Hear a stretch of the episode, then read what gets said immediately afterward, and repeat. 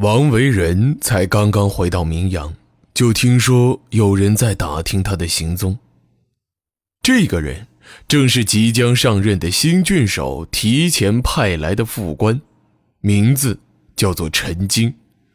一周前，这个叫陈经的人就已经来了，而王维仁那时正从儒林赶回来。这位副官立刻发了一份书信回京，指责王维仁擅离职守。不仅如此，陈经趁王维仁不在明阳城的这段时间，可以说是把城内城外都搅了个翻天覆地。他先是嫌弃住所简陋，说王维仁故意找了间破房子为难他，还因此要查办相关人员。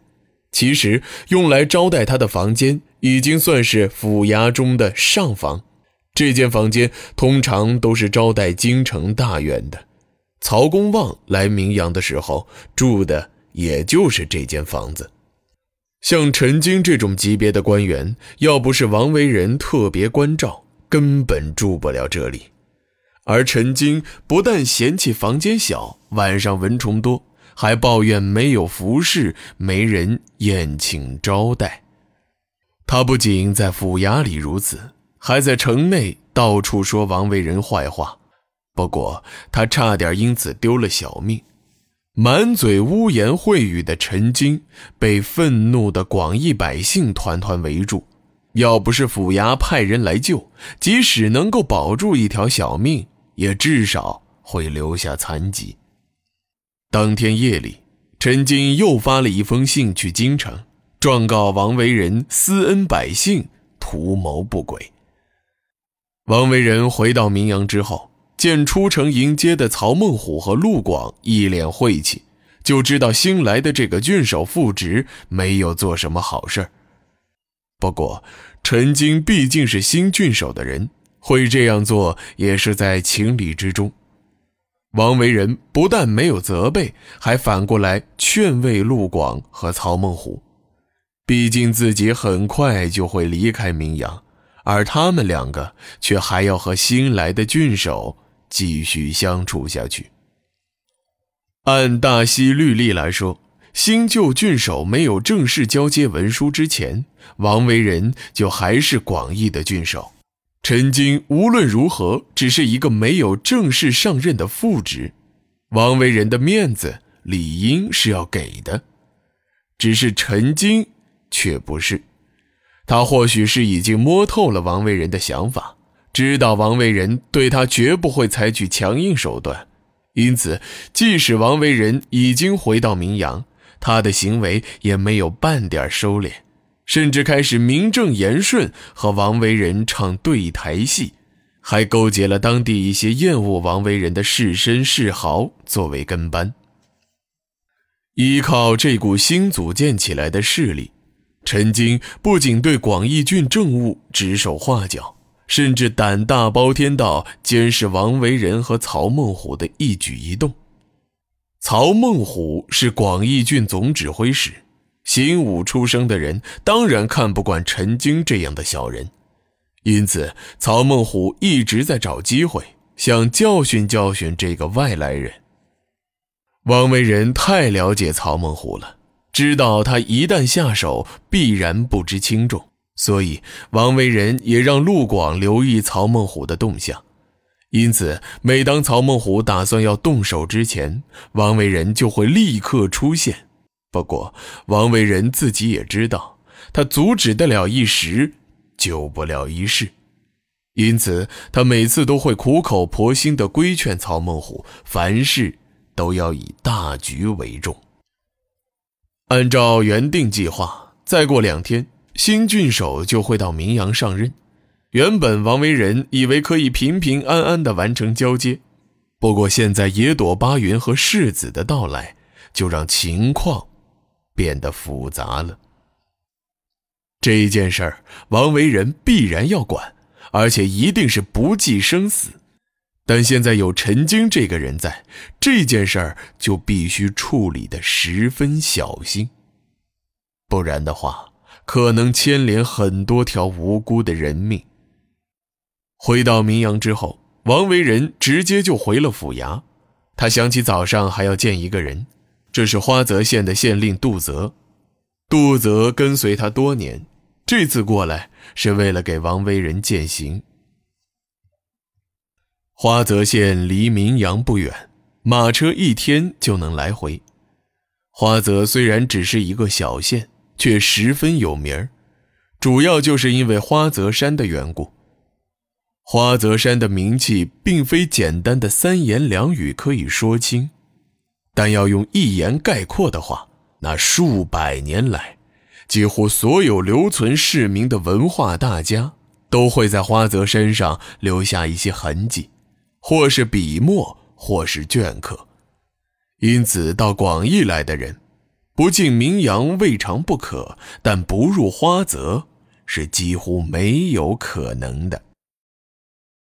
王维仁回到府衙的时间还是早了，他于是来到府门旁的小亭中等待杜泽的到来。之后，他还要尽快赶到刘志高的住所，商议世子去商国的相关事宜。王维仁独自坐在小亭之中，点起了一支竹烟。一缕清风拂过，使他紧张的情绪稍稍得到了一些缓和。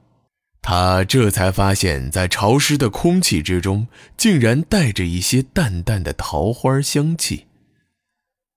王维仁悻悻然抬起头，寻找气味的来源。按理说，初春开的桃花应当早已凋谢，那么这香气又是从何而来呢？终于在靠近墙角的竹篮前，王维仁找到了一株小树。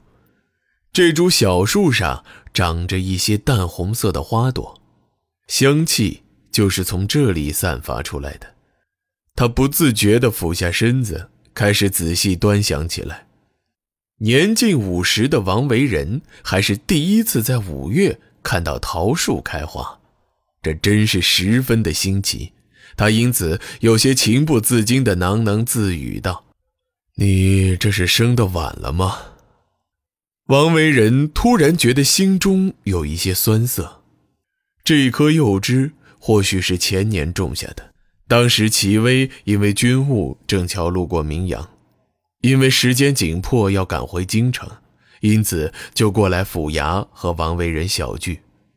而这棵桃树的种子正巧就卡在齐威的盔甲上。齐威说，种子可能是路过花泽山的时候挂上去的。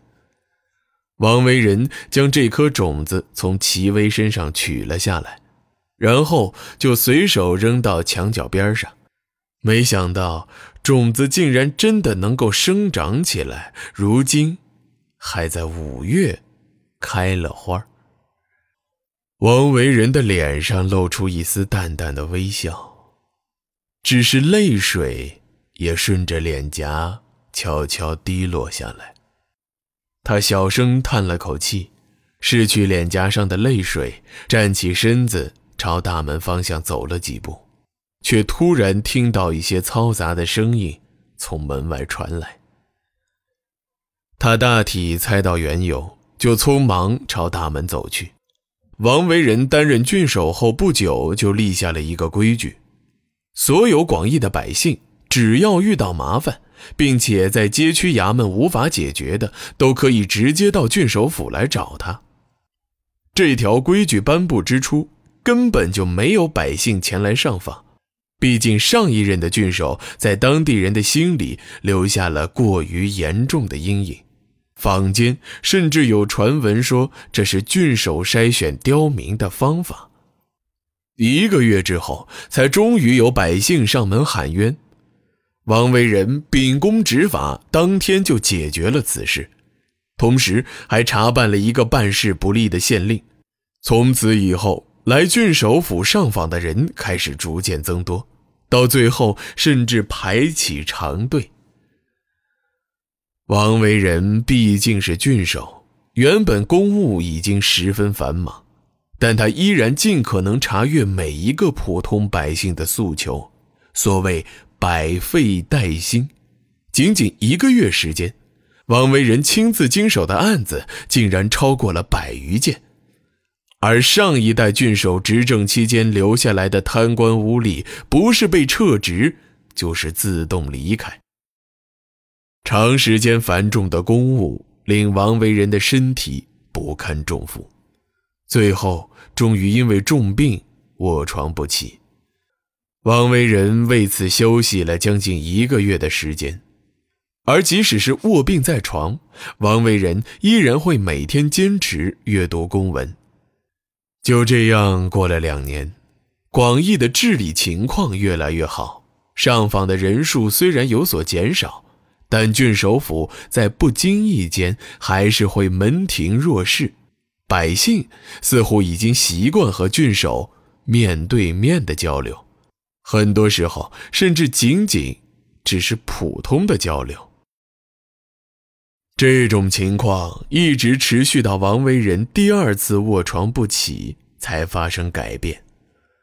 郡守府取消了面见的机制，但百姓仍然可以通过书信和王维仁沟通。虽然取消了面见，但郡守府前偶尔还是会遇到上访的百姓，于是这些人就可能会和门前的侍卫产生争执。